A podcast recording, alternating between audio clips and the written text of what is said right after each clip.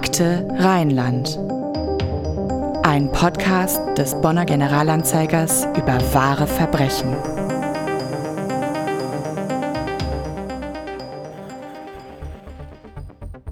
Vor mehr als 23 Jahren starb Claudia Ruf aus Grevenbruch im Rheinkreis Neuss einen grausamen Tod.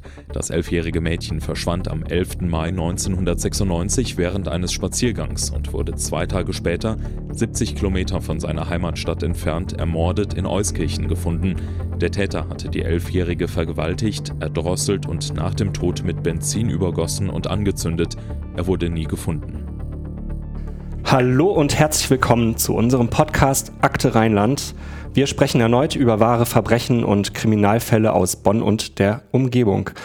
Mein Name ist Andreas Deik und ich sitze hier mit Anna-Maria Bekes. Wir sind beide Redakteure beim Bonner Generalanzeiger und heute geht es um einen Mordfall, der nach mehr als 23 Jahren aufgeklärt werden könnte. Und wir sprechen darüber mit jemandem, der bereits damals mit diesem Fall befasst war und es heute wieder ist oder immer noch ist. Diesmal ist es allerdings kein Kollege vom Generalanzeiger. Ja, und wir sitzen übrigens heute auch nicht wie sonst üblich in unserem Podcast hier in unserem Verlagsgebäude des GA in Bonn-Dransdorf, sondern wir haben die Rheinseite gewechselt und befinden uns im Polizeipräsidium in Bonn-Ramersdorf. Und da befinden wir uns im Büro von Robert Scholten.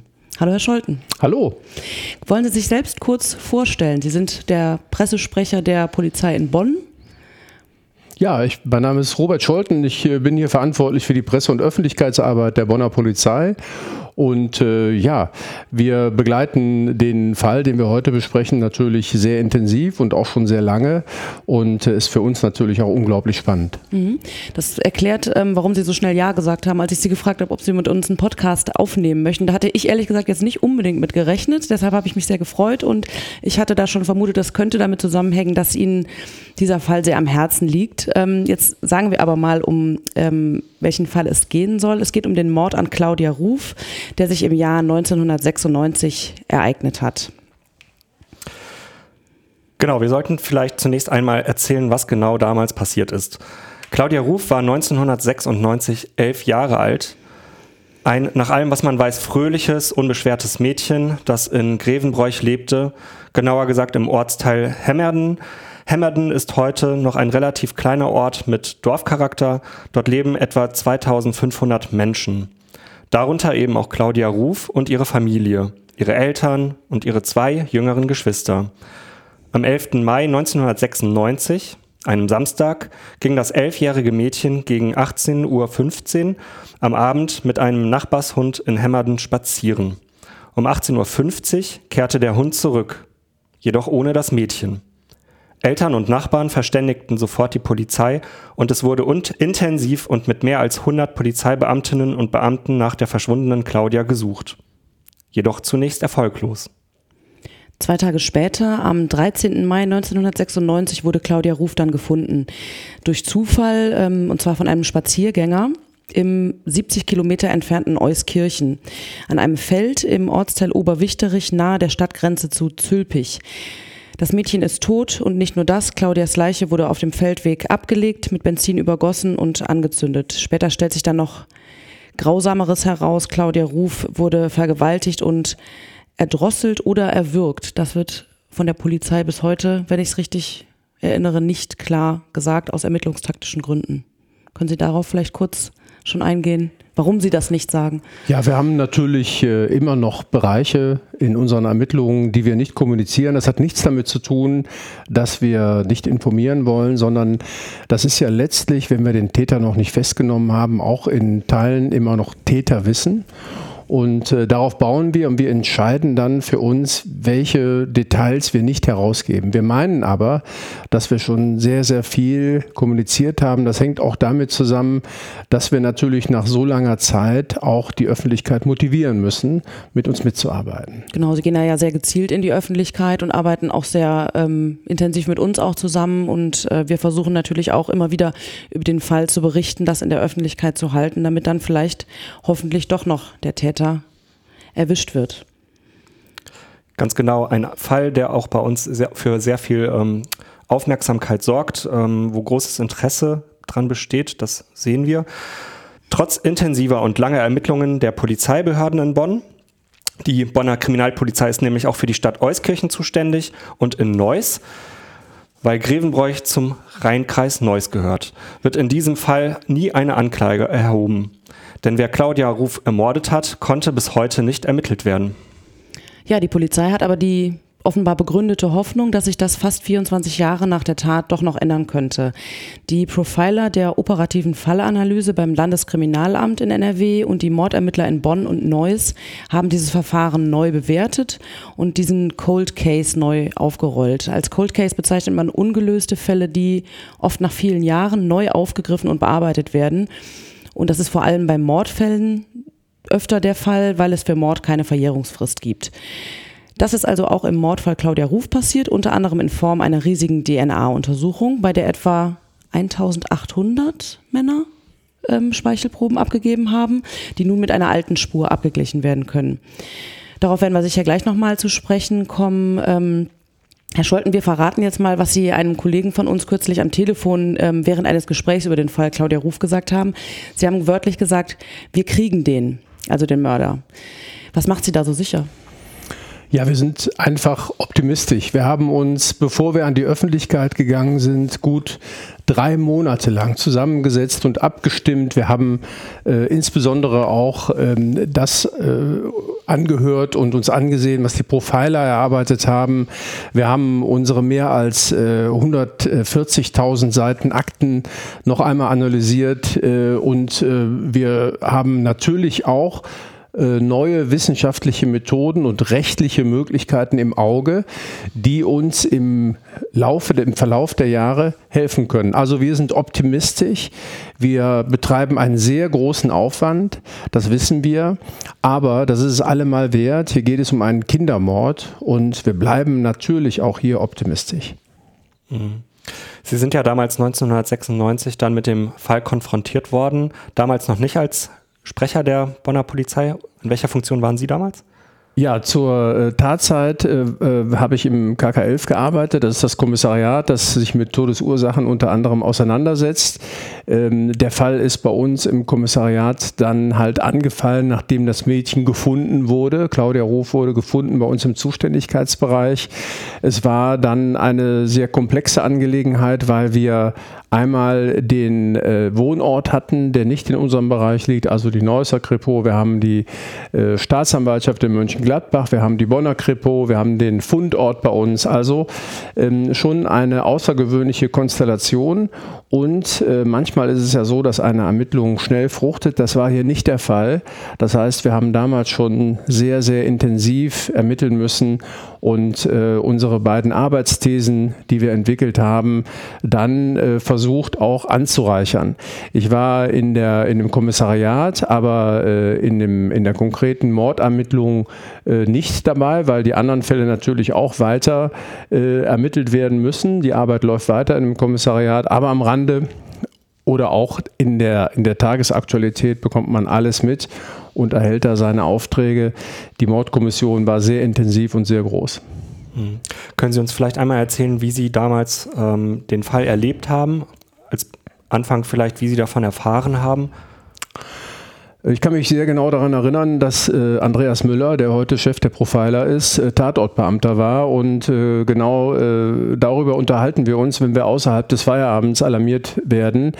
Ähm, äh, wie war das denn? Und Andreas Müller sagte, dass er sich gerade ein Brot geschmiert hatte, äh, zu Hause war und dann kam der Anruf und er hat sich dann gleich auf den Weg gemacht und ähm, das hat ihn und natürlich alle anderen, die das auch bearbeiten, bei aller Professionalität schon betroffen gemacht, dass hier ein Kind liegt äh, und tot ist. Äh, wir denken natürlich auch sehr an die Angehörigen.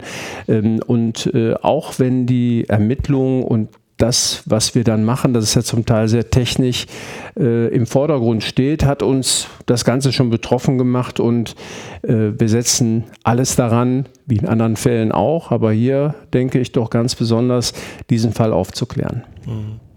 Apropos aufklären, hat man denn damals schon recht schnell oder gedacht, der Fall würde sich schnell aufklären oder äh, hat sich damals schon abgezeichnet, das wird schwierig, das ist rätselhaft? Ähm, wie so häufig in äh, Mordermittlungen äh, gibt es immer ein Auf und Ab. Äh, in der damaligen Zeit gab es im weitesten Sinne vergleichbare Fälle, Deborah Sassen zum mhm. Beispiel. Es gab auch äh, Festnahmen. Ähm, Ronny Rieken, wenn ich mich recht erinnere, wurde in dieser Zeit auch festgenommen. Da steht auch für uns dann Vernehmung an. Also die Fragestellung, fährt wirklich äh, ein, ein Mehrfachtäter jetzt durch die Lande und ähm, tötet Kinder das war das eine. Das andere war auch seinerzeit schon die Arbeitsthese, spielt sich das Ganze vielleicht auch mehr im örtlichen Bereich ab. Und ähm, wir sind dann wesentlich darauf angewiesen, äh, wo zu welchem Part, zu welcher These ergeben sich die Hinweise. Man kann sich unschwer vorstellen, ähm, zwischen äh, dem Wohnort und dem Fundort liegen gut 70 Kilometer, dass der reisende Täter, der mobile Täter, wie auch immer, im Vordergrund auch der Hinweise stand. Ne? Wir haben über 2000 Hinweise im Laufe der Jahre bekommen.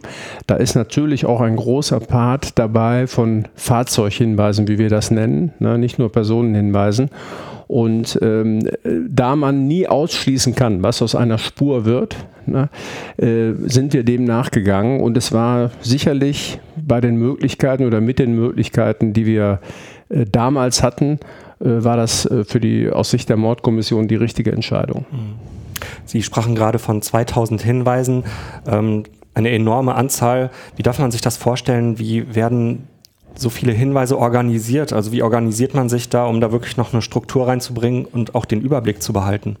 Hinweise werden verspurt, so sagen wir das. Also es wird aus jedem Hinweis, jeder Hinweis wird aufgenommen, es wird eine Spur mit einer Nummer, damit man auch wiederfindet in einer Übersicht, angelegt und äh, letztlich endet eine Spur dann mit einem Deckblatt, in dem der Leiter der Mordkommission feststellt, ja, hier ist aus unserer Sicht ausermittelt oder hier können wir es ausschließen. Beides ist möglich.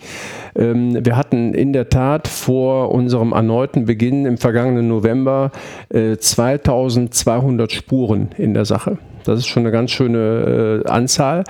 Der Vorteil für uns, der sich daraus ergeben hat, war der, dass wir natürlich, was die Zeitleiste angeht und bestimmte Geschehensabläufe an den relevanten Tagen angeht, sehr gut einordnen konnten.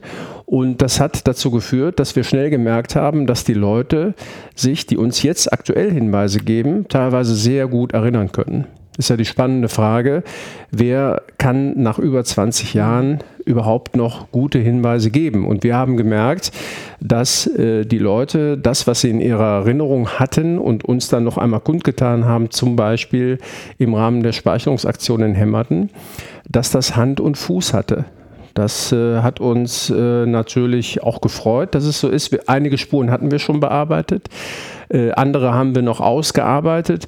Ähm, übrigens parallel zur DNA-Spur, zum Abgleich der DNA, laufen auch jetzt noch im überschaubaren, aber sehr interessanten Maße Hinweisüberprüfungen. Das heißt, wir haben immer noch Hinweise, zu denen wir, von denen wir sagen, ja, das lohnt sich dann nachzugreifen. Da sind wir noch vor der DNA quasi.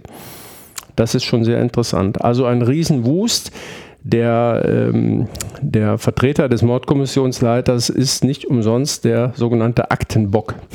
Das muss man mit Lehrgang belegen. Das ist heute natürlich äh, im großen Maße Computer unterstützt. Mhm.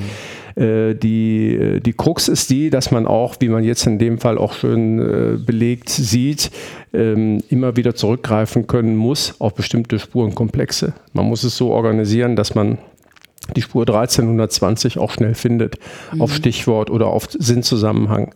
Das ist die Krux. Also jetzt haben Sie gerade schon angedeutet, ähm, dass es heute sehr computerbasiert natürlich ist. Was ich schon fast kurios fand, war ein Artikel bei uns zu finden, ähm, wo es dann wirklich um die Ermittlungen ähm, zu Claudia Ruf ging und wo erstmals in NRW auch über das Internet nach Hinweisen gesucht wurde. Was aber damals bedeutete, dass die Bürger Hinweise an einen sogenannten virtuellen Briefkasten schicken sollten, also an eine E-Mail-Adresse. Also mhm. aus heutiger Sicht, jetzt natürlich nicht vor diesem Hintergrund, aber es wirkt ja fast komisch. Mhm. Ähm, können Sie sich da noch erinnern, ob es da viel Resonanz gab und Ja, es gab jedenfalls mhm. äh, eine Resonanz und es war etwas ganz Besonderes. Und äh, am Fall Claudia Ruf sieht man auch, äh, dass wir uns nicht nur kriminaltechnisch, wissenschaftlich entwickelt haben, sondern dass wir auch ansonsten in einer schnellen Welt sind, ähm, die uns in der Ermittlung und in der Erklärung, die wir der Öffentlichkeit auch immer schuldig sind, natürlich unterstützt. Und äh, heute äh, weiß man, ja, es kommt einem Mailverfahren gleich und unsere äh, Internetpräsenz, die wir auch stark beworben haben, ähm, wird jetzt in diesem Fall auch nach wie vor ähm, stark beachtet, wiederum beachtet. Und äh, das ist für uns äh, ganz wichtig, weil die, äh, die Öffentlichkeit, die Bürger, die Bürgerinnen, natürlich auch die Redaktionen, aber die Öffentlichkeit möchte gerne eine konkrete Ansprechbarkeit. Mhm. Sonst hält man das über die vielen Wochen und Monate nicht durch, dass man quasi gemeinsam in dem Fall weiterarbeitet. Mhm. Können Sie sich vielleicht vorstellen, was man heute, würde dieser Fall sich heute ereignen, von vornherein anders machen würde? Einfach vielleicht, weil neuere Methoden zur Verfügung stehen? Ähm, das ist natürlich schwer zu sagen. Bei einem Altfall heute läuft die äh, Tatortaufnahme natürlich unter anderen Gesichtspunkten ab. Wenn man einige Jahre nicht in der Dienststelle war, äh, muss man sich wirklich wieder neu orientieren, mhm. weil neue Möglichkeiten bestehen. Es gibt ähm, äh, Gott sei Dank in diesem Zusammenhang einen, einen engen Austausch mit den Wissenschaftlern des Landeskriminalamtes, die uns natürlich als Polizei sagen, die und die Anforderungen haben wir, zum Beispiel zum Thema Spurenschutz. Den und den Umfang an Spuren brauchen wir äh, und natürlich auch andersrum, das und das benötigen wir nicht mehr. Also das ist stetig im Wandel und darüber hinaus ähm, gibt es Aufbauen meistens auf die äh, rechtsmedizinischen Institute, auch äh, weitergehende andere Auswertemöglichkeiten. Mhm. Wenn man das weiß und wenn einem das einmal dargestellt wurde, geht man natürlich an eine Auffindesituation völlig anders ran. Ja, das glaube ich. Ähm, ein Knackpunkt ist ja, wenn ich es richtig verstehe, wir haben eben drüber gesprochen, damals war man vielleicht verehrt, vermehrt davon ausgegangen, dass es sich um einen mobilen Täter handelt, durch diesen großen Abstand zwischen möglichem Tatort und auf jeden Fall zwischen dem Fundort und dem Wohnort des Mädchens. Ähm, ist es so, dass heute davon ausgegangen, also heute wird ja, glaube ich, davon ausgegangen, dass der Mann, der Mörder, vermutlich im Hämmernden, in diesem Ort, in dem auch Claudia lebte, gewohnt hat, zumindest zu dieser Zeit. Ähm, wie kommen Sie darauf? Wir haben äh, beide Arbeitsthesen von vornherein verfolgt, mhm. ähm, aber äh, wir haben die äh, Arbeitsthese einer Nahraumtat, die damals noch nicht so bezeichnet wurde, äh, nicht äh, belegen können. Mhm. Äh, das meinen wir heute belegen zu können. Das hängt zum Beispiel auch damit zusammen, dass wir über Wissenschaft und auch über die Profiler an Erkenntnisse gelangen von allen Taten, die sich in der Zwischenzeit Zeit äh, abgespielt haben. Das heißt, äh, auch da wächst die Erkenntnis, das Wissen an. Und äh, es werden von wissenschaftlicher Seite unter anderem auch äh, Statistiken erstellt, was ist wahrscheinlich ähm, bei, einer, bei einem bestimmten äh, Modus, bei einer bestimmten Tatausführung, was ist wahrscheinlich, wie agiert der Täter? In den meisten Fällen zum Beispiel, wie kann man das statistisch belegen, äh, welche Verhaltensmuster hat man durch Ermittlungen und Vernehmung vor allem mhm. auch belegt. All das fließt da ein. Und das ist eine ganz schöne Arbeit. Äh, wir haben uns auf den Wiedereinstieg mehr als drei Monate vorbereitet. Also äh, wenn ein Profiler, um das vielleicht zu verdeutlichen, etwas vorstellt, dann ähm, beinhaltet das unter anderem auch, dass äh, rechtsmedizinische Ansatzpunkte ähm, bebildert, dargestellt und argumentiert werden. Und daraus entwickelt sich dann eine These, ähm, ähm, die schlussendlich dazu führt, dass wir sagen, okay, wir haben alle Fahrzeuge, die uns bekannt waren, alle Spuren dazu abgearbeitet. Hier spricht doch einiges dafür, dass äh, der Täter im, im Nahraum gearbeitet hat, obwohl der Fundort mehr als 70 Kilometer mhm. weg ist. Zu der Arbeit gehört es dann auch, dass zum Beispiel äh, Werbepausen äh, noch einmal analysiert werden mit Blick auf Zeugenangaben. Ähm, da geht es manchmal um Minuten und äh, das äh, spielt dann, Minuten spielen dann be beispielsweise bei der Rekonstruktion des sogenannten Gassi-Weges. Mhm eine äh, entscheidende Rolle. Sie wissen dann immer noch nicht, war es genau der Weg, Aber bestimmte Sachen kann man dann nicht ausschließen, bestimmte Wege kann man nicht ausschließen. So viele gibt es in dem Fall auch nicht. Und so hat sich die Wahrscheinlichkeit zu einer Nahraumtat doch deutlich unterfüttert. Ja. Wie genau oder wie gut können Sie als Ermittler rekonstruieren, was in diesem ja, zwei Tagen eigentlich an diesem, in diesem Mai 1996 passiert sein könnte. Also wir wissen, die Claudia geht mit dem Hund spazieren, mit dem Nachbarshund. Und ich glaube, dann gibt es noch den Hinweis, dass sie mit jemandem in einem dunklen Auto gesprochen haben soll. Und dann ist sie weg. Ja, es gibt äh, Hinweise, es gibt aber auch einen sehr wesentlichen Teil, der uns äh, nicht bekannt ist. Ähm, für uns zum Beispiel ganz wichtig, auch von der zeitlichen Einordnung, dass der Hund, den äh, Claudia ausgeführt hat, dass der in, wohl in einem rasanten Tempo, möglicherweise verängstigt, mhm. ähm, zurückgelaufen ist und die Claudia nicht mit zurückkam. Das gibt ja einen sehr wesentlichen Anhaltspunkt für uns. Ähm, es war ein äh, Samstag und es spielte hier ein, ein, äh, ein Fußballnachmittag, auch ein Bundesliga-Nachmittag eine Rolle. Das heißt, wir müssen uns natürlich auch fragen, warum bekommt man nicht mehr Hinweise, warum sind die Straßen möglicherweise etwas leerer zu einer bestimmten Zeit. Äh, das war alles für uns in etwa nachvollziehbar. Ähm, natürlich haben wir Anhaltspunkte, dass äh, Claudia den Hund äh, geholt hat, dass sie spazieren gegangen ist, dass sie vielleicht noch an einem äh, bestimmten Punkt Kinderspielplatz oder Kiosk gesehen wurde. Ähm, aber letztlich die konkrete Situation hat sich dann wohl doch sehr schnell und außerhalb von Beobachtung, jedenfalls haben wir bislang keine Zeugenangaben, äh, abgespielt. Und äh, das ist genau das Feld, das wir natürlich jetzt gerne aufhellen wollen. Und deswegen sind neben der DNA auch Hinweise, seien sie noch so banal, äh, für uns wichtig. Wir stellen ja ähm, gerade jetzt auch auf das sogenannte Nachtatverhalten ab. Ähm, das heißt, wenn jemand aufgefallen ist, der sich abweichend verhält und wenn es nur Nuancen ist, vielleicht auch damals gar nicht wichtig war oder wichtig schien, kann das für uns wichtig sein. Also mhm. nicht Teilnahme an Veranstaltungen, ähm, äh, irgendwie fernbleiben von, von äh, Festen äh, oder ich war da, ja nicht da, eine Art Rechtfertigung, ich war ja im Krankenhaus, stellt sich aber heraus, war gar nicht so. Ähm, das sind so Sachen, an die man vielleicht äh, seinerzeit als potenzieller Zeuge nicht gedacht hat. Wir hoffen, dass wir das verdeutlichen konnten, dass auch diese Hinweise, das Nachtatverhalten oder zum Nachtatverhalten für uns wichtig sind. Mhm, verstehe. Also definitiv scheint es ja so zu sein, dass die Claudia dann in Hämmerden entführt wurde zunächst mal oder mitgenommen. Wie, wie der genaue Ablauf ist, das wissen wir nicht. Mhm, okay. äh, wir können auch äh, natürlich nicht ausschließen, dass die Tat sich in Hämmerden selbst mhm. abgespielt hat.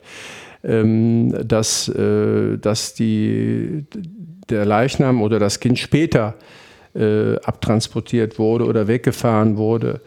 Ähm, das äh, wissen wir nicht. Wir haben natürlich gewisse Plausibilitäten, die wir nicht öffentlich machen, auch aus dem rechtsmedizinischen Bereich. Wir haben also schon eine Vorstellung mhm. von dem, was wir untersuchen können. Und wenn wir im Verdachtsfall angekommen sind, äh, wissen wir schon recht genau, wie wir was anpacken können. Nicht nur was die Aussage angeht, sondern auch was den äh, Spurenkomplex, der, dessen Aufhellung sich ja deutlich verbessert hat, äh, angeht. Das ist für uns wichtig.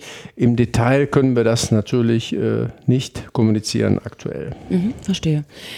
Definitiv ist, scheint es aber so zu sein, dass der, der Fundort Euskirchen Oberwichterich nicht der Tatort war und sie dorthin gebracht wurde. Da wurde sie dann auf einem Feldweg ähm, unbekleidet ähm, vergewaltigt gefunden und der Täter mutmaßlich hat sie mit Benzin übergossen und angezündet, vermutlich um Spuren zu vernichten. Ähm, es gibt in diesem Fall Claudia Ruf ganz viele Spuren, die überprüft wurden natürlich. Und es gibt auch ganz viele andere Fälle, mit denen er schon mal in Verbindung gebracht wurde. Sie haben eben einmal schon die ähm, Deborah Sassen aus Düsseldorf angesprochen, ähm, die Achtjährige, die ebenfalls ermordet wurde. Dann gab es diese Geschwister Tom und Sonja aus, ähm, ich komme gerade nicht drauf, auf jeden Fall wurden die, glaube ich, auch bei Euskirchen tot aufgefunden. Bei Aachen. Hm. Bei Aachen. Ähm, dann gab es Verbindungen eventuelle Verbindung zum Fall Mirko aus Grefrath. Da wurde ja der Olaf H. dann letztlich für verurteilt. Diese ähm, Vermutung hat sich nicht erhärtet. Und sogar mit dem Serienmörder Michel Fourniret aus Belgien wurde ähm, der Fall Claudia Ruf in Verbindung gebracht. Das ist ja ein unglaublicher Wust tatsächlich an, an, an Spuren und möglichen Zusammenhängen. Wie blicken Sie da durch? Ja, das ist, äh, hört sich äh, sehr äh, umfänglich an. Es ist auch sicherlich in der Arbeit umfänglich, aber die Abgleichsmöglichkeit ist da.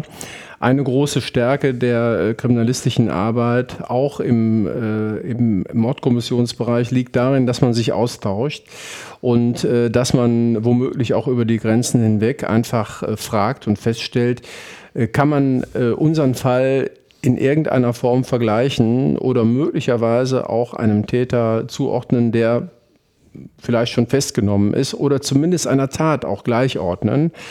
Das ist sehr spannend in ähm, fast allen Fällen, die wir überlegt haben und auch im Laufe der Zeit mit angegangen sind, konnten wir ähm, doch einen, äh, keinen Zusammenhang feststellen. Das mhm. muss man sagen.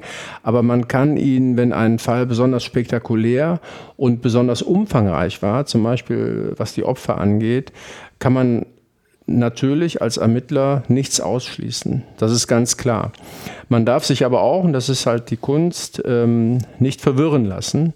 Und äh, wir sind mit unseren Mitteln in der Lage, das möglichst schnell auf unterschiedlichen Wegen natürlich äh, zu versachlichen und uns dann wieder weiter zu konzentrieren, weil Spuren gibt es in diesem deliktischen Bereich natürlich äh, viele. Wir sind beispielsweise von den äh, Niederländ niederländischen Kollegen auch angesprochen worden, also von den Redaktionen dort. Denn nach langer Zeit äh, wurde der Fall ja noch geklärt ähm, weil der, äh, wenn ich mich richtig erinnere, der äh, mutmaßliche Täter ja unruhig wurde mhm. ne?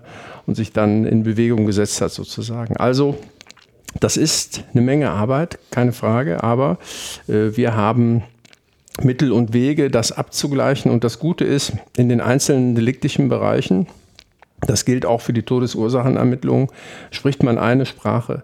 Die Sprache ist sehr kompakt und zum Teil sehr technisch, mhm. aber man kann sich gut untereinander verständigen, auch über den wissenschaftlichen Weg. Ja, Sie sprachen gerade eben auch davon von Versachlichung der Fälle, ähm, methodisch, nüchtern, technisch, so gehen Sie als Behörde vor. Dennoch ähm, sprechen wir von ähm, Mordfällen, die einem ja auch irgendwo nahe gehen, gerade wenn Kinder dort involviert sind. Ähm, daher meine Frage, wie gehen Sie damit persönlich um? Also ist das etwas, was man auch nach Hause mitnimmt? Ähm, legt man das ab, wenn man in Feierabend geht? Ähm, wie verarbeitet man das, wenn man in einem solchen Mordfall ermittelt? Der ganz überwiegende Teil der Ermittlungen ist in der Tat technisch geprägt. Ähm, in der äh, Gemeinschaft der, der Ermittler, die hier sehr speziell, spezialisiert arbeiten, ähm, das ist wahrscheinlich auch eine Anlage und eine Voraussetzung dafür, dass man den Job gut machen kann. Wir nehmen ja auch an rechtsmedizinischen Untersuchungen beispielsweise teil. Ne? All das ähm, darf man nicht zu nah an sich herankommen lassen und das passiert auch äh, arbeitstäglich wohl kaum. Aber ähm, der Tod eines Kindes ist immer etwas Besonderes.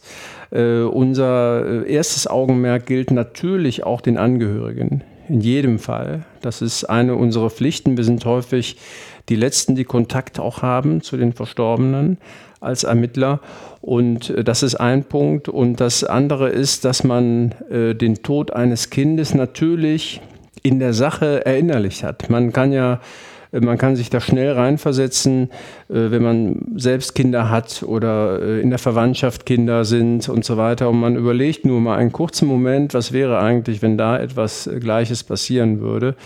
Das macht einen schon betroffen. Das ist sicherlich auch eine Motivation, die Andreas Müller als damaligen Tatortbeamten ähm, der heute ja sehr, sehr ins Detail geht als Chef der Profiler, ähm, das ist sicherlich auch eine Motivation für ihn, gerade auch an dem Fall, neben allen anderen Fällen, aber gerade auch an diesem Fall äh, festzuhalten und zu sagen, wir müssen den klären.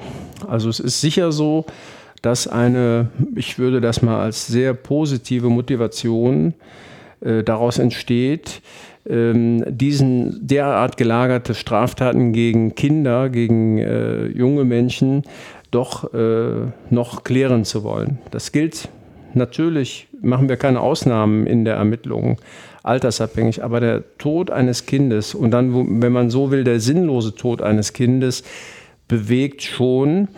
Ähm, und man, man hört vielleicht aus, diesen, aus dieser Beschreibung auch, was den Ermittlungsbereich angeht, ein, eine Mordkommission, ein Fachkommissariat in dieser Richtung ist eine ausgesprochen starke Gemeinschaft. Hm. Auch wenn Sie äh, Informationen aus ermittlungstaktischen Gründen zurückhalten, suchen Sie doch sehr stark die Öffentlichkeit in diesem Fall. Ähm, was abgesehen jetzt von weiteren Hinweisen erhoffen Sie sich davon ja, wir sind natürlich aufgerufen, der Öffentlichkeit nach dieser langen Zeit bestmöglich alles zu erklären. Und wir haben uns unglaublich darüber gefreut, dass äh, zum Beispiel eine Vereinsgemeinschaft in Hemmerden ein Riesenplakat hergestellt hat und das vor auf dem Kirchplatz aufgehängt hat, helft der Polizei. Oder ein Unternehmer hat nachts ein Lauflicht äh, laufen lassen, äh, genau mit diesem Hinweis. Ähm, das ist natürlich toll, das äh, können wir nicht erzwingen. Das ist Teil der Einstellung der Leute, die es erreicht. Und was uns ganz besonders freut, ist, wir sind ja aktuell auch bundesweit unterwegs, um weitere ähm, DNA-Proben äh, abzuholen, zu untersuchen, zu erklären. Ähm, in nahezu allen Fällen ist es so, dass die Leute gleich sagen, ja, wir wissen, worum es geht, ja, wir unterstützen sie. Ähm, das, äh, das zeigt, dass sich das lohnt, die Öffentlichkeit bestmöglich zu unterstützen äh, und zu informieren, äh, besser gesagt. Ähm, und das mussten wir auch gerade mit Blick auf die vielen, vielen Jahre, die verstrichen sind, einfach machen. Es ist eine Gratwanderung oft. Ähm, es wäre ja ein leichtes, wenn man das, was man weiß, letztlich, was man sich erarbeitet, wenn man das transportiert. Ne? Aber äh, die Abstimmung war hier für uns sehr intensiv, weil wir natürlich auch im Hinterkopf haben, dass wir den äh, mutmaßlichen Täter erreichen. Dass er sagt, oh, äh, jetzt ermitteln die schon wieder oder was reden die eigentlich da? Wie kommt sowas an die Öffentlichkeit? Irgendwie irgendwas. Damit beschäftigen wir uns auch sehr. Ne? Der ist äh, ein Punkt, den wir auch zumindest immer im Auge haben. Ähm, wenn überhaupt gar keine, mal kurz gefasst, keine Provokation stattfinden würde, wäre es vielleicht auch schwierig, äh, mit dem Gedanken, dass man eine Täterreaktion, wie auch immer, erwartet, ein Verhalten, eine Aussage, was auch immer. Gleiches gilt übrigens auch für mögliche Mitwisser, die wir ja nicht ausschließen können, insbesondere aufgrund der langen Zeit jetzt. Der Vater von Claudia Ruf hat es auch ähnlich gemacht. Er hat sich mit einem Statement an die Öffentlichkeit gewandt in einem Video. Dieses Video werden wir auch in unseren Blog zu dieser Folge einbinden. Und er hat wirklich auch den Täter direkt adressiert, ähm, vermutlich in der Hoffnung, dass ihn vielleicht nach fast 24 Jahren doch doch das schlechte Gewissen dann quält. Jetzt, nach so langer Zeit, nach mehr als 23 Jahren, besteht die große Chance, dass das so traurige Schicksal meiner Tochter Claudia aufgeklärt wird. Bitte helfen Sie der Polizei. Bitte helfen Sie mir. Es ist eine sehr lange Zeit vergangen, aber bitte denken Sie noch einmal darüber nach, ob Ihnen damals in Ihrem Umfeld etwas aufgefallen ist. Teilen Sie dies unbedingt der Polizei mit. Gehen Sie bitte zum DNA-Test und geben Ihre Speichelprobe ab, wenn Sie eine Einladung dazu erhalten haben sollten. Wenn Sie nicht hingehen, dann nützt das nur einem. Dem, der meiner erstgeborenen, damals elf Jahre alten Tochter Claudia das Leben genommen hat. Er muss sich endlich erklären. Er hat sich lange genug hinter uns allen verstecken können. Ihnen allen vielen Dank für Ihre Hilfe eine außergewöhnliche Leistung ja. des Vaters, äh, die uns natürlich äh, sehr geholfen hat. Ähm, auch, dass wir das äh, in, zu unserer Einstiegsveranstaltung, wenn man so will, der Pressekonferenz Mitte November zeigen durften. Mhm das ist nicht selbstverständlich. Das erfordert auch eine irrsinnige Kraft. So stellen wir uns das vor, so stelle ich mir das auch vor. Und ich glaube, das ist auch ein wesentlicher Part äh, mit Blick auf die Öffentlichkeitswirkung. Ein Angehöriger, der sagt, also liebe Leute, da kann ich meinen Frieden nicht machen, wenn ich das nicht weiß. Ne? Und äh, er lebt oder seine Worte, er lebt möglicherweise irgendwie unter uns oder hat unter uns gelebt. Das muss man ja irgendwie ausräumen. Das ist ja ähm, eine Sichtweise, die sich erst anhand eines solchen Falles verständlich macht, auch für die Öffentlichkeit. Sehr, sehr bemerkenswert, sehr, sehr außergewöhnlich. Wenn wir schon ähm, über Kommunikation ähm, an die Öffentlichkeit äh, sprechen, ähm, bietet sich das natürlich jetzt gerade sehr gut an, denn wir haben ja heute hier den Sprecher der Bonner Polizei, äh, mit, dem wir, mit dem wir reden. Und mich würde da vielleicht auch interessieren, Ihre Perspektive. Da hat sich ja ungemein viel geändert in äh, den letzten Jahren, Jahrzehnten. Ähm, das wissen wir auch selber aus unserer Online-Redaktion. Nachrichten landen auf dem Tisch, die werden im Grunde blitzschnell, tagsaktuell verarbeitet. Ähm, das war ja früher anders. Inwiefern ändert sich da auch Ihre Rolle in der Kommunikation? Welche neuen Herausforderungen gibt es heute für Sie? Ja, es ist alles unglaublich schnell geworden. Das, äh, ich denke, das stellen auch alle Seiten fest. Die Redaktion genauso wie wir. Wir haben den besonderen Status, dass wir ähm, hier arbeiten für eine Behörde. Da gibt es ein bestimmtes Regelpaket auch. Das muss man einfach äh, mit beachten. Zumeist auch in der Zuständigkeit oder im juristischen Sinne. Ähm, aber ähm, es hat natürlich auch die Folge, dass man schneller an die Öffentlichkeit kommt, dass man die Öffentlichkeit besser erreichen kann, breiter erreichen kann, dass man selbst erreicht wird, zum Beispiel über soziale Medien, über Hinweistelefon, über Internetseite. Das hat sich verändert. Trotzdem ist es für uns nicht ganz ohne mit äh, Blick darauf, dass man natürlich das Thema auch erhalten möchte. Ähm, wir haben häufig aus unserer Sicht doch sehr, äh, sehr einschneidende und äh, sehr gravierende Sachverhalte, die aber nach ein bis zwei Tagen völlig verpufft sind. Das darf man nicht vergessen, wenn man sich gerade mit einem äh, Cold Cases Fall, der äh, aus dem Bereich Cold Cases ja aufsteigt in eine konkrete Ermittlung, wenn man sich damit beschäftigt und dann über äh, mehr als zwei Jahrzehnte redet, und über eine Ermittlungsdauer, die wir gerade auch haben von vielen Wochen, dann ist natürlich auch seitens der Öffentlichkeit einerseits Geduld gefragt und andererseits mit Blick auf die Redaktion, die Verbreitung, ähm, äh, auch noch der Wille gefordert, überhaupt mit, sich mit diesem Fall auseinanderzusetzen. Das heißt, wir wussten, als wir eingestiegen, auch, äh, eingestiegen sind, auch nicht, ähm, ob wir das Interesse gleichbleibend hochhalten können. Ob wir es erreichen, dass die Leute sagen, okay, wir unterstützen euch. Das ist äh, die Schnelllebigkeit ist der oder die neuerliche Schnelllebigkeit ist für uns auch nicht leicht zu kalkulieren. Einerseits können wir nicht alles preisgeben, das ist auch klar. Wir können uns nicht immer interessant machen. Ähm, äh, andererseits möchten wir natürlich gerne haben, dass wir weiter mit der Öffentlichkeit im Dialog sind. Und da sind die, spielen die Redaktionen eine sehr wesentliche Rolle. Wir haben den Eindruck, dass die Tiefe des Falles nicht nur die Ermittler und die Angehörigen äh, angeht oder betroffen gemacht hat, sondern auch die Redaktion. Das ist unser Eindruck. Das merken wir an den Fragestellungen, am Umgang auch mit Angehörigenrechten zum Beispiel. Ähm, überhaupt an der ganzen Veröffentlichung. Ähm, es ist nicht ohne, es hat viele Vorteile, aber man muss letztlich arbeitstäglich da nochmal einen Blick drauf werfen. Verändert sich denn da auch Ihre, also Ihre Rolle als Pressesprecher oder in, inwiefern ändert die sich? Ich denke da jetzt vielleicht auch an die äh, Fälle aus München, beispielsweise den terroristischen Amoklauf. Ihr Kollege ähm, Markus Di Gloria Martins, wenn ich den Namen richtig in äh, Erinnerung habe, stand da ja auch immer wieder im Fokus, äh, der immer wieder auch gegen diese Gerüchteküche angeredet hat. Ähm, inwiefern spüren Sie das selber, dass Ihre Rolle sich in diesem Mediengeschäft verändert hat? Ja, die Rolle verändert sich einmal durch die Schnelligkeit. Zum anderen natürlich muss man hier und da auch ein klein wenig mehr aushalten. Das bringt aber die äh, Sprecherrolle mit sich.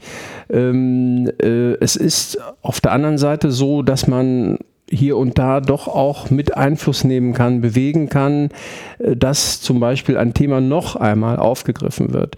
Äh, zum Beispiel falsche Polizisten aktuell. Das haben wir so oft kommuniziert. Trotzdem sagen die Redaktionen, ja, hier sind ähm, äh, alte Männchen betroffen, also das nehmen wir auf.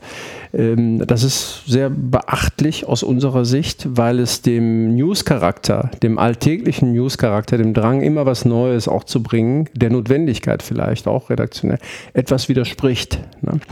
Wir haben natürlich das Ziel, auch in ernsten Situationen schnell an die Öffentlichkeit heranzukommen. Und da müssen wir uns schon überlegen, wie machen wir das? Wen können wir schnell ansprechen? Wie formulieren wir, ohne Angst zu verbreiten zum Beispiel?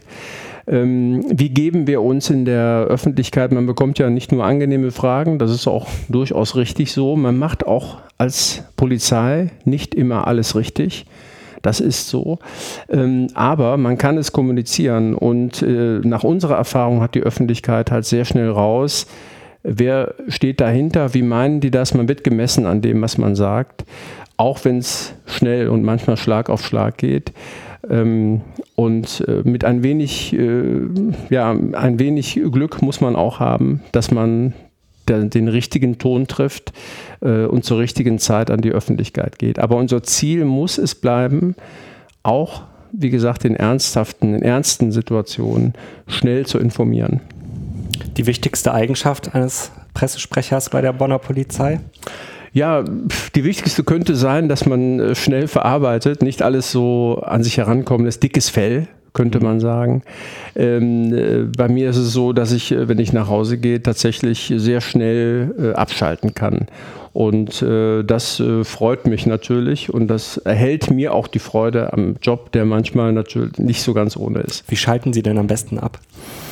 Das ist sehr äh, unterschiedlich. Also ich äh, lese viel oder spiele äh, zum Unverständnis äh, meiner Bekannten und Freunde äh, einmal die Woche in der Regel alleine Golf. Ich laufe dann eine Runde einfach und hab, äh, und entspanne da kolossal. Also wenn ich dann wieder reinkomme nach der Dusche, bin ich richtig entspannt und das bringt mir was an der Natur, einfach mal raus, ohne Telefon. Ähm, und äh, das tut mir persönlich sehr gut. Ein entspannter Sprecher der Bonner Polizei haben wir also gehört. Ähm, ja, danke für diesen kleinen Abstecher. Wir würden dann nochmal zurück äh, zu dem Fall kommen, über den wir heute sprechen. Claudia Ruf, 2009 wurde dann der erste Massengentest durchgeführt in dem Fall. Und es gab insgesamt 348 Männer, die äh, zu einer Speichelprobe aufgefordert wurden. 336 kamen der Aufforderung nach es gab auch einige Verweigerer. Wie frustrierend ist das für Sie als Ermittler, wenn jemand sagt, nee, da mache ich nicht mit? Es knüpft vielleicht auch da an, äh, dass man äh, nicht gut erklärt hat oder nicht gut erreicht hat. Wir machen ja gerade die Erfahrung, dass wir in einem erheblichen Umfang äh, so gut wie keine Schwierigkeiten haben. Ähm, das heißt, äh, uns hilft auch aktuell, wir haben den einen oder anderen, der sagt, oh, ich weiß nicht, ob ich das mache, eher nicht. Gute Erfahrungen mit persönlichen Gesprächen, zum Beispiel äh, durch Reinhold Jordan, den Leiter der Mordkommission. Da weiß man auch, mit wem man spricht in der Öffentlichkeit im Moment. Der, da äh, wird Überzeugungsarbeit geleistet. Darüber hinaus muss man sagen, wir sind ähm, recht erfahren im Umgang mit DNA-Tests, auch in Abstimmung mit der Justiz. Das heißt, wenn es denn gar nicht geht, sind wir natürlich, äh, da die äh, Probenabgabe grundsätzlich freiwillig ist, aufgerufen, kriminalistisch Argumente zu sammeln. Und diese Argumente müssen wir vortragen, der Staatsanwaltschaft, dann auch dem Richter. Gegebenenfalls erwirken wir damit einen Beschluss. Und äh, in den überschaubaren Fällen, in denen wir das bis jetzt auch praktiziert haben, ist es so, wenn man mit dem Beschluss kommt, sagen die Leute dann, na gut, dann gebe ich dir halt die Probe. Es gibt auch in einzelnen Fällen eine hohe Skepsis gegenüber dem Instrument der DNA-Probe, weil der, der Bereich DNA wird da besonders in dieser Ängstlichkeit großgeschrieben. Den Eindruck haben wir, was passiert mit meiner DNA? Wir haben gleich zu Beginn, Mitte November, äh, einen Glücksfall für uns äh, gehabt. In der Pressekonferenz fragte nämlich ein äh, Redakteur, was ist denn mit den Leuten, die sie zuletzt gespeichert haben? Ne? Können sie das abgleichen, wie auch immer? Und dann musste, äh, musste der Wissenschaftler und die Staatsanwältin sagen, ja, Natürlich nicht, weil die sind längst vernichtet.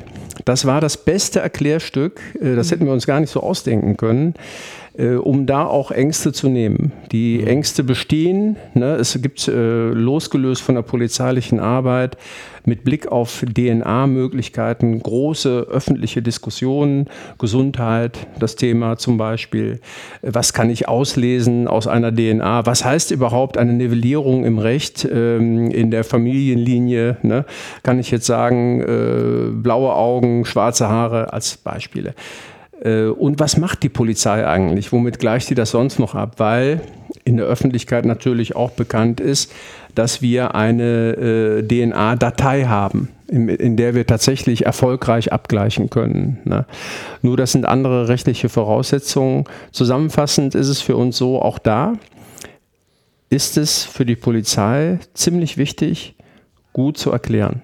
Man kann gegen die ein oder andere zu verfestigte Einstellung nicht anrennen. Das ist immer so.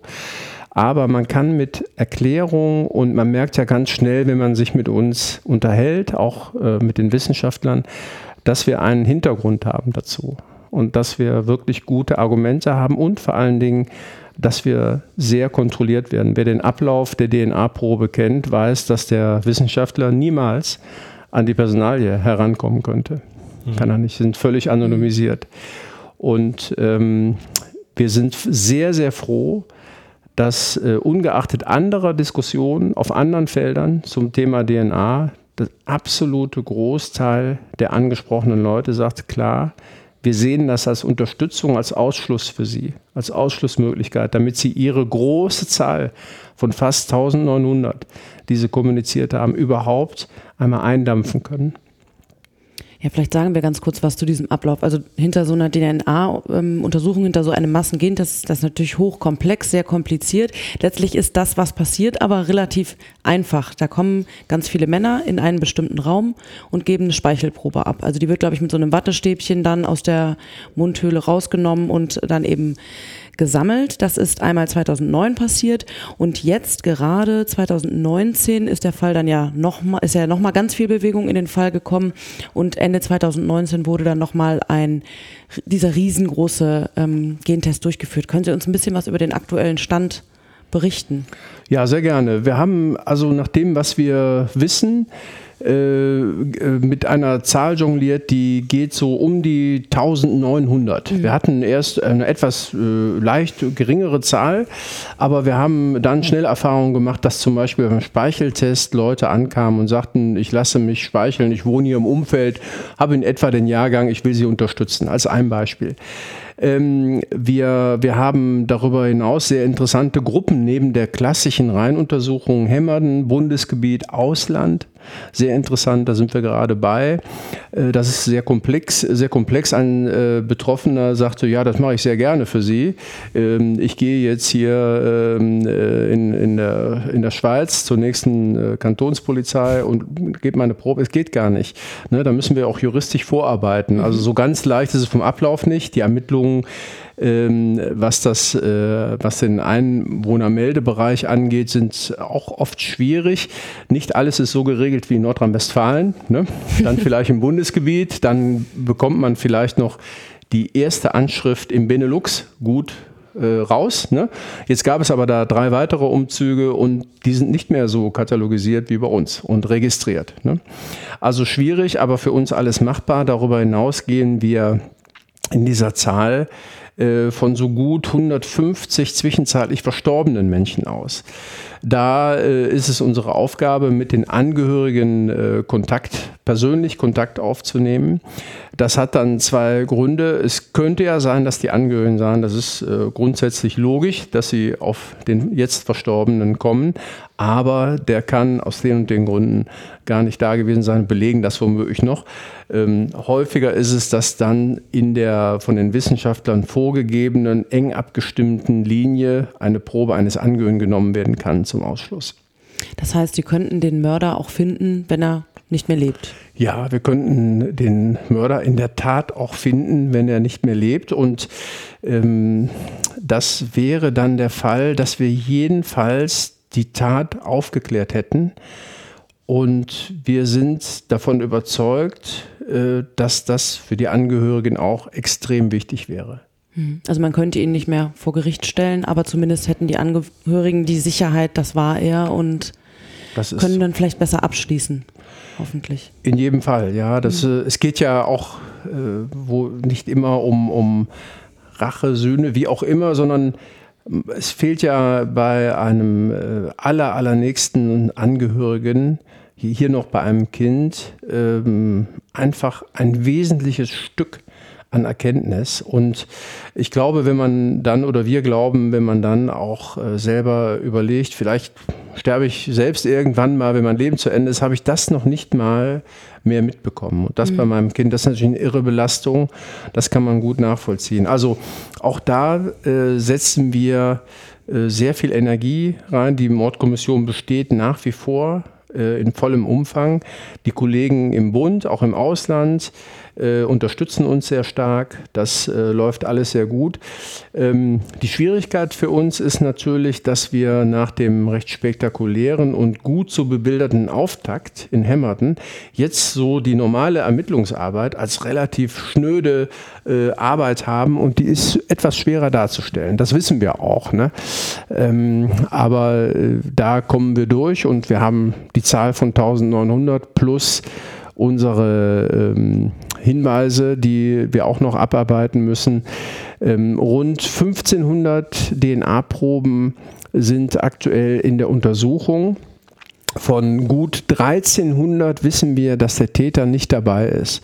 Das heißt, wenn man sich an unserem Zahlenspiel jetzt orientiert, wären wir bei rund 600 Spuren, die noch offen sind. Haben Sie dann ungefähr einen Zeithorizont, wie es jetzt weitergeht? Oder gibt es dann einfach vielleicht doch irgendwann einen Treffer? Ja, wir hoffen natürlich, mhm. Äh, dass es einen äh, Treffer gibt. Wir wissen nicht genau, wie lange wir noch ermitteln. Es wird sicherlich noch einige Wochen äh, Arbeit sein, zusammen mit den Wissenschaftlern. Darüber sind wir uns äh, völlig im Klaren. Ähm, äh, wir haben natürlich auch überlegt, äh, wie wäre es denn, wenn gleich ganz zu Beginn, das hatten wir ja auch schon in Mordermittlungen, ganz zu Beginn eine DNA-Spur aufgeht. Ne? Klar, das wäre eine tolle Sache, ähm, aber das ist halt nicht immer so. Ich habe gerade von einem Fall gelesen, da waren auch 1500 Spuren vakant und die Spur 1380 war der Treffer. Ähm, also für uns heißt das, dass wir weiter arbeiten und was äh, sehr beachtlich ist, das ist, dass polizeigenerationsübergreifend hier die Motivation sehr, sehr hoch ist. Das war äh, prima zu sehen in Neuss. Äh, da waren äh, sehr viele junge Kolleginnen und Kollegen auch mit dabei bei der Reihenuntersuchung und das waren alles Freiwillige. Freiwillig heißt in dem Fall, dass im November relativ wenig Möglichkeit war, freizumachen überhaupt. Ne? Das fanden wir sehr beachtlich und ähm, diese Motivation setzt sich aktuellen Ermittlungen auch weiter fort. Und äh, wir hoffen natürlich, äh, dass unser Optimismus äh, und unsere Arbeit da auch einfach äh, belohnt wird, dass wir das schaffen, diesen Fall zu klären. Woher kommt diese hohe Motivation? Ist das etwas, ähm, das so ein Cold Case einfach auch immer mit sich bringt, wenn er wieder auf dem Tisch liegt? Ja, man weiß ja von vornherein, dass das äh, schon äh, ein ganz schön umfangreiches Arbeitspaket ist, wenn man das angeht. Und äh, es kann auch passieren, dass man etwas analysiert, angeht, bespricht und sagt, oh, die, die Wahrscheinlichkeit, die Möglichkeit für uns hier konkret zu äh, arbeiten, die ist nicht äh, so ausgeprägt. Das kann passieren. Wenn aber wie in dem Fall eine äh, Theorie entsteht, belegt wird natürlich dann auch. Wir haben dann noch Wissenschaftler mit dazu genommen zusätzlich äh, und, und, und. Und dann sagt man irgendwann also, okay, das ist ein dickes Brett, aber das werden wir alle zusammen bohren. Und ich glaube auch, dass, dass äh, die Begleitung, die wir äh, leisten für Angehörige, auch in dem konkreten Fall über die ganzen Jahre hinweg, ähm, und insbesondere der Appell, äh, dass der sicherlich auch dafür sorgt, äh, dass man top motiviert ist. Denn letztlich äh, kommt man abends nach Hause und sagt, boah, wie gut geht es mir. Ja, wir wünschen Ihnen und vor allem natürlich den Angehörigen von Claudia Ruf natürlich sehr stark, dass, dass sie Glück haben und dass dann irgendwann die DNA-Probe dabei ist, die der Treffer ist. Was mich noch interessieren würde, diese Annahme, dass der Täter aus dem Nahbereich kommt, schließt die eigentlich aus, dass die Claudia einem Serientäter zum Opfer gefallen sein könnte? Ist die vom Tisch dadurch? Wir haben uns jetzt festgelegt auf einen Untersuchungsumfang, eine sehr äh, ausgeprägte Ermittlung. Und äh, wir gehen davon aus, dass wir da auf der absolut richtigen Spur sind. Ähm, in einer ähm, Mordermittlung kann man natürlich nie alles ausschließen, denn wir haben ja einen Bereich, der ist nach dem Stand, den wir jetzt haben, relativ unbeobachtet. Wir haben keinen Mitwisser, wir haben keinen Zeugen irgendwie im Umfeld. Und äh, das führt natürlich dazu, dass wir nicht ausschließen können, dass es vielleicht noch eine Überraschung gibt. Wenn wir auf dem Wege aufklären, ist es auch gut. Aber derzeit sind wir uns recht sicher, dass wir im genau richtigen Bereich ermitteln und hoffen, dass wir über Hinweissituationen und die DNA hier zum Erfolg kommen. Ja, da wünschen wir weiter viel Erfolg und wir müssen vielleicht auch noch mal sagen, dass jeder, der einen Hinweis hat in diesem Fall, sich bitte gern an die Polizei in Bonn oder in Neuss wenden sollte. Das war's dann auch schon mit unserem Podcast Akte Rheinland. Heute zu Gast im Polizeipräsidium Bonn. Vielen Dank, Herr Scholten, dass wir hier sein durften, dass Sie mit uns gesprochen haben, dass Sie uns spannende Einblicke in Ihre Arbeit äh, gegeben haben und wir bedanken uns natürlich auch ganz herzlich bei euch, unseren Zuhörern, ähm, die ihr uns ja, Folge für Folge begleitet. Und wir würden uns natürlich auch freuen, wenn ihr beim nächsten Mal einschaltet. Ähm, darüber hinaus unseren Podcast bewerbt, erzählt, äh, das teilt, ähm, ganz, ganz viele Menschen wissen lasst, dass es ihn gibt. Das würde uns sehr freuen. Ja, ansonsten würden wir sagen, vielen Dank fürs Zuhören und bis zum nächsten Mal. Tschüss. Das war Akte Rheinland, der GA-Podcast zu Kriminalfällen aus Bonn und der Region.